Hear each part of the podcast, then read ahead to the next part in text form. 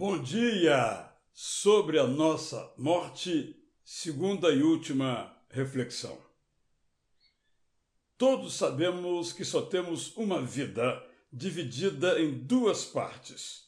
Cabe-nos viver a primeira de tal modo que deixemos boas saudades quando partirmos. Com o que recebemos, aprendemos e conquistamos, deixamos melhor o mundo. Todos sabemos que a morte é inevitável para todos e imprevisível para quase todos.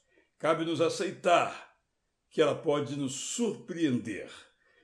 Deve estar sempre em ordem a nossa casa.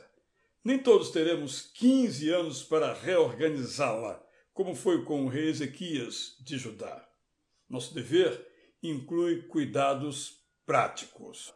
Nossos documentos devem estar disponíveis para que nossos familiares não se desesperem para os encontrar. As senhas que usamos para nossas operações bancárias ou bibliotecas digitais devem estar acessíveis para que nossos bens não fiquem inacessíveis. Se temos patrimônio, devemos cuidar para que no futuro não seja motivo de inimizade na família.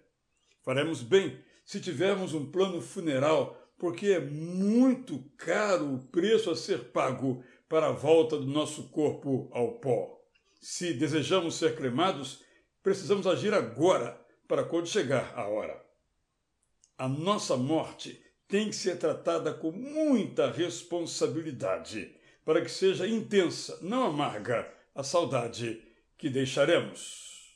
É muito bom crermos como o apóstolo Pedro.